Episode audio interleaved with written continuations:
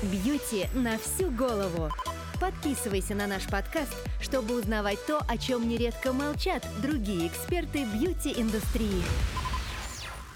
Один из прошлых выпусков про бьюти-мифы зашел у нас на ура, поэтому мы решили сделать для вас продолжение. Тем более, что мифов о косметике просто не счесть, а наша задача помочь вам в осознанном выборе. Сегодня мы расскажем, э, нормально ли не пользоваться кремом летом, что не так с гипоаллергенной косметикой, разливается ли на одном производстве все из одной бочки, Хранить таки косметику в ванной или не хранить? И почему высокий SPF еще не означает высокий уровень защиты?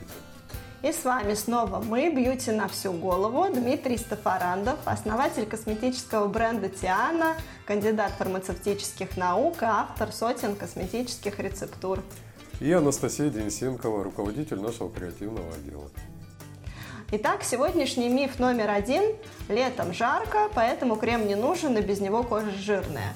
А, и тут, наверное, нужно как-то еще определиться, что такое жаркое лето, потому что то, что было несколько дней назад, например, в Москве, это была реально сауна. Вот нужен ли действительно крем в сауне? Ну, тут на первый план выходит наш с тобой любимый интуитивный уход. Жару-то все переносят по-разному. Кто-то постоянно потеет или лицо буквально течет. Тогда не то, что с кремом ходить, его и нанести-то на лицо целая проблема. А кто-то наоборот бодр весел, кожа сухая. Тогда крем поможет уберечь ее от иссушения на солнце. А с потом выходит много воды, которая с одной стороны спасительна, она ведь нас охлаждает, но с другой стороны там могут присутствовать токсины, а, в ней могут размножаться бактерии, и хотя лицо это, конечно, не подмышки, но все же вот наличие или отсутствие крема как-то может предотвратить эти проблемы?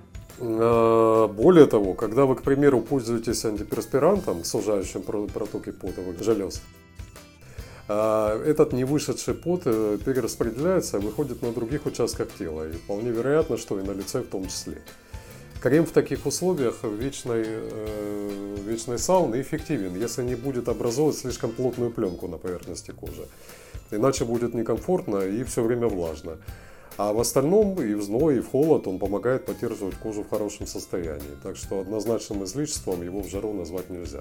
Все по ощущениям. Это хорошая новость для тех, кто любит крем. Добавлю, все зависит от текстуры крема, потому что если это крем сделанный на основе обратной эмульсии, то в жару его и нанести, и носить будет очень проблематично. Это если это легкий крем с такой э, эмульсионно-гелевой структурой, то я думаю, что совершенно без проблем. Но обычно так и делают, выбирают на лето что-нибудь полегче. И миф номер два. Гипоаллергенная косметика – гарантия для аллергиков. А, мы с тобой уже этой темы как-то касались. Если кратко, то гипоаллергенная косметика на самом деле, конечно, никакая не гипоаллергенная. Вот расскажи об этом чуть подробнее.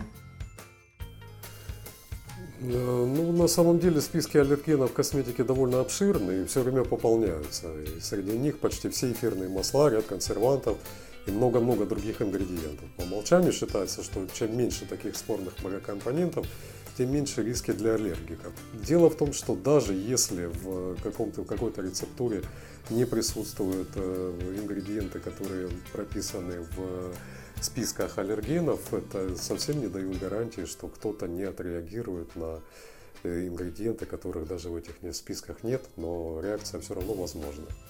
Но случается и что ты вроде бы не аллергик всю жизнь был, да, а потом раз и вылезла какая-то реакция. Ну, как я всегда говорю, все случается в первый раз, поэтому аллергики, они, конечно же, бывают, э, когда э, аллергия рождается вместе с человеком, но чаще всего это приобретенная проблема, и когда-то действительно это происходит в первый раз. И это всегда очень важно понимать, что любое первое проявление аллергии это, это повод обратить внимание на свой образ жизни. Особенно если не первое. Дальнейшие сигналы будут свидетельствовать только об ухудшении вашего общего состояния. Это так же, как боль. Это не отдельное какое-то заболевание или симптомокомплекс, это, это просто сигнал. Надпись гипоаллергенна, в принципе, читать нужно и нужно. Надпись гипоаллергенна, она свидетельствует только о том, что те, те ингредиенты, которые присутствуют в этом креме, не находятся в списке аллергенов. Это во-первых. А во-вторых, скорее всего, они прошли испытания на гипоаллергенность, что тоже ничего не гарантирует.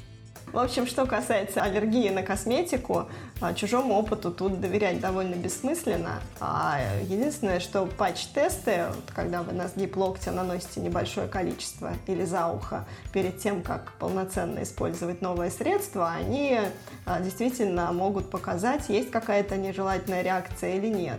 А, и на самом деле это очень хорошая привычка, когда любое новое средство, аллергик вы, не аллергик, вы сначала тестируете, а потом уже используете, потому что а, это вас убережет от всяких неприятностей. Это надо делать обязательно, потому что аллергия штука достаточно коварная, и если это ограничивается применение, ну, аллергическая реакция на косметику или на какую-то бытовую химию или на что-то другое, если это ограничивается просто покраснением, как, какой-то локальной гиперемией, да, или зудом, то это очень хорошо. Угу. Может все дойти до отека квинки, а это уже ситуация скоро помощная и требующая квалифицированной помощи угу. и потенциально опасная для жизни. Как правило, аллергики, они на самом деле знают себя лучше любого врача-аллерголога. Да и не только аллергики. Ну, не только аллергики, любой хронически больной, он угу. является спецом в своем заболевании. Это реально так, потому что люди много читают, люди себя изучают. Э, нет хорошей жизни от того, что жизнь заставила. Мне встречалась девушка, которая имела аллергию на йод, и она интуитивно почувствовала, что у нее может быть аллергическая реакция, реакция на грецкие орехи. Они содержат в своем составе достаточно много йода. И действительно так, когда-то она попробовала и попыталась э, убедить себя саму, что это не так или так, и у нее действительно случилась аллергическая реакция на орехи. Вот опять же, главное себя услышать. Вот. Опять же к вопросу, да, слушайте да. себя, да, потому что ваше, ваше тело это ваш, ваш самый главный советчик.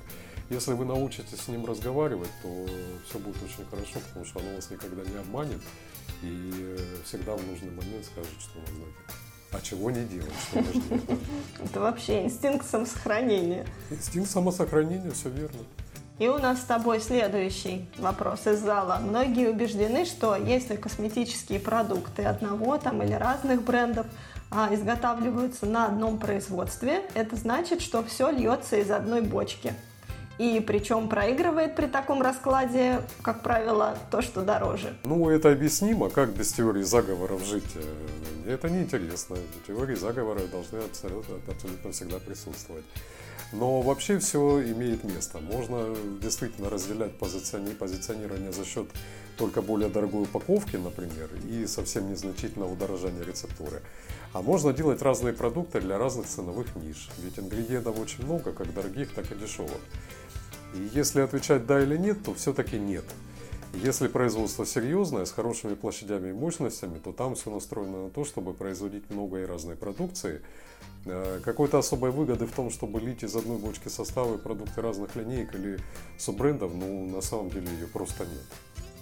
Это, знаешь, еще в продолжении вот этого мифа э, существует такая байка, которая по бьюти-голикам ходит, что в пробниках у тебя один состав, и он получше, а в полноразмернике уже что-то не то. Хотя технически, но это вообще никому не нужно. Э, да, это часто такое бывает. Э, это правда, действительно. Многие люди считают, что в пробниках в пробники кладут какие-то составы очень активные для того, чтобы заманить, а потом в в э, полноразмерных продуктах, э, в рецептурах совсем другие, другие, другой набор ингредиентов и другая процентовка. Но это на самом деле очень... Ну, ну, ну это неправда, одним словом, потому что в любой афере э, должна присутствовать экономическая логика. Если ее нет, то даже не очень порядочному человеку не захочется быть аферистом. Потому что на этом ничего не заработаешь. Но тут еще, наверное, тоже причина в том, что в целом э, есть такое массовое недоверие к тому, что обещано на упаковке и как оно на самом деле работает. Хотя тут э, ну, важно понимать, да, что в любом случае к одной, ни, ни к одной бочке это отношение не имеет. То есть можно сделать дешевый, там хороший продукт, и дорогой, плохой, и наоборот. Да, я думаю, что мера ощущения какого-либо отдельно взятого человека, оно в принципе тоже к производителю косметики ровно никакого отношения не имеет. Потому что если война внутри тебя, то ты ее найдешь и снаружи. Если ты ищешь, что тебя кто-то должен обмануть, вот сто процентов кто-то придет тебя и обманет.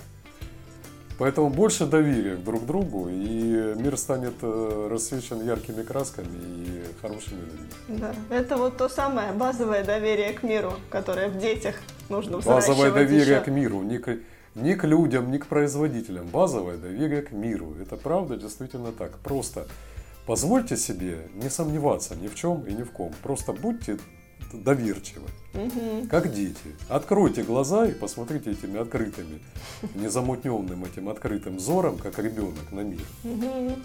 И он посмотрит на вас в ответ такими же точно глазами. Ибо подобное притягивает подобное. Да, так что будьте, друзья, как дети. Это хорошо. И, и в доверии, и в творчестве, и во всем. Все это, это самое, самое правильное состояние человека. Состояние ребенка. И у нас с тобой миф номер четыре. Я бы даже сказала, что это не столько миф, сколько настоящий такой потребительский протест. Косметику можно хранить в ванной. То есть почти на всех инструкциях четко указано держать вдали от повышенной влажности в сухом, прохладном, темном месте. Но к кому в гости не зайдешь, у всех косметика стоит в лучшем случае в шкафу в ванной, а обычно на полочке прямо над раковиной. Что скажешь про это? Воздух в ванной – это настолько агрессивная среда, то есть это практически газовая камера. Какие страсти! Ну, на самом деле, конечно, я глу- глупости говорю и страсти. Единственное, крем, крем, крем э, э, скажем, э, обратные эмульсии, да, которые э, вода в масле, их неплохо бы держать вот прям вот действительно прохладном месте. Уход должен быть приятным и удобным. Да? Ты вышел из душа, под рукой косметика, сразу нанес. Но смотри, все производители не решаются указывать в условиях хранения, что можно во влажной среде хранить. Но на самом деле проблема в воде и в бактериях, которые действительно ее очень любят. Но надо к, к таким вопросам относиться все-таки творчески. Но если вы вот это взять, на- например, меня, да, я когда я принимаю душ, э, ну у меня максимум, что может произойти, это немножко запотеет зеркало. В другом случае, да, если вы э, плещетесь как утка в ванной, и, и когда вы выходите из, э, из душа там, или из ванной, то э, влага течет буквально по э, стенкам ванной, то, ну, в таком случае, да, наверное, все-таки крем хранить не стоит, потому что может появиться плесень, может э, появиться, ну, плесень в первую очередь. Э, Чем влажнее воздух, тем выше вероятность появления плесени. Но тут еще и вопрос консервантов, да? Вопрос консервантов, да, в том числе. Но э, вот опять же к вопросу влажности, да. Э, Бактерии действительно размножаются и любят очень водную среду, но в креме достаточно воды, Мгм. э, в принципе, для того, чтобы все уже там произошло. То есть там каплей больше, каплей меньше, да? Да, каплей больше, каплей меньше, уже это не принципиально. Если- крем консервирован э, как положено, то количество воды во внешней среде уже никакой роли не играет.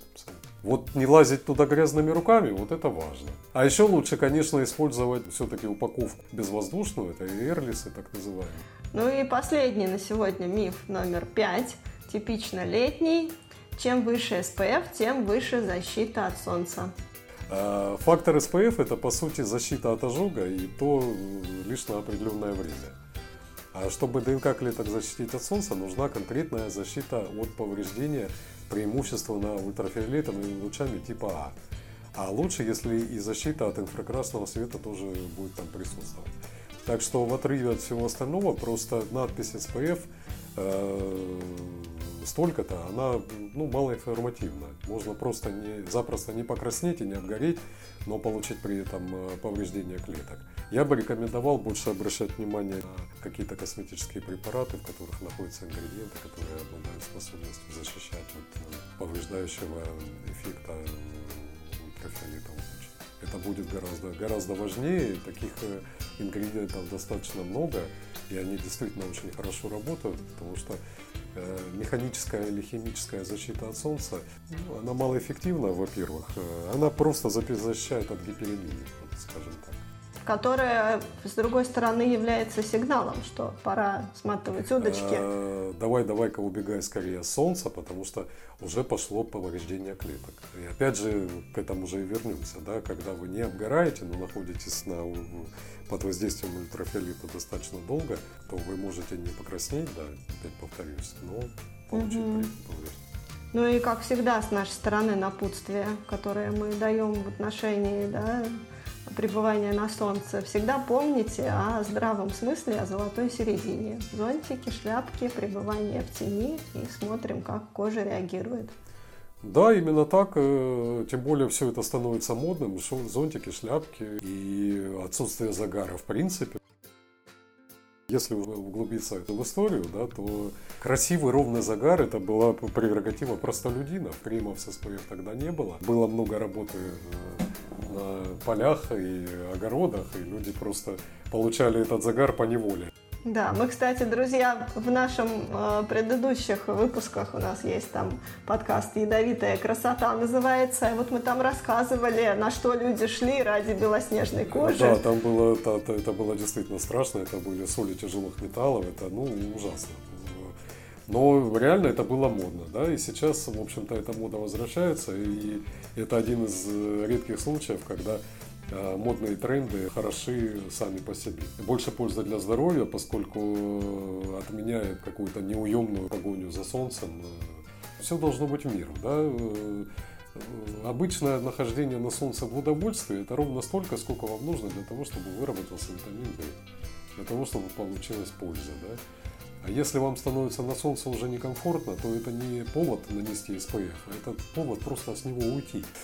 Надеемся, что вам было интересно и полезно. Пишите в комментариях, какие мифы нам надо еще развеять, и мы обязательно это сделаем. Может быть, иногда провокативно достаточно, но всегда весело, всегда с улыбкой. И призываем вас относиться к тому, что вы от нас слышите, именно, именно так. Для кого-то наша информация будет полезна, а если кто-то не верит в то, что мы говорим, относитесь к этому с иронией и с без понимания. Мы вас все равно любим. Мы вас все равно любим, независимо от того, есть на вас СПФ, храните ли вы свою косметику в ванной. Поверьте, даже если мы об этом нечаянно узнаем, что вы это делаете, наши отношения к вам Это точно. И, друзья, подписывайтесь обязательно на наш подкаст. Если вам понравилось, ставьте лайк, делитесь ссылкой с друзьями. Все это помогает другим людям узнавать о нас. И до скорого. Пока-пока. Пока-пока и до новых встреч. Бьюти на всю голову. Подписывайся на наш подкаст, чтобы узнавать то, о чем нередко молчат другие эксперты бьюти-индустрии.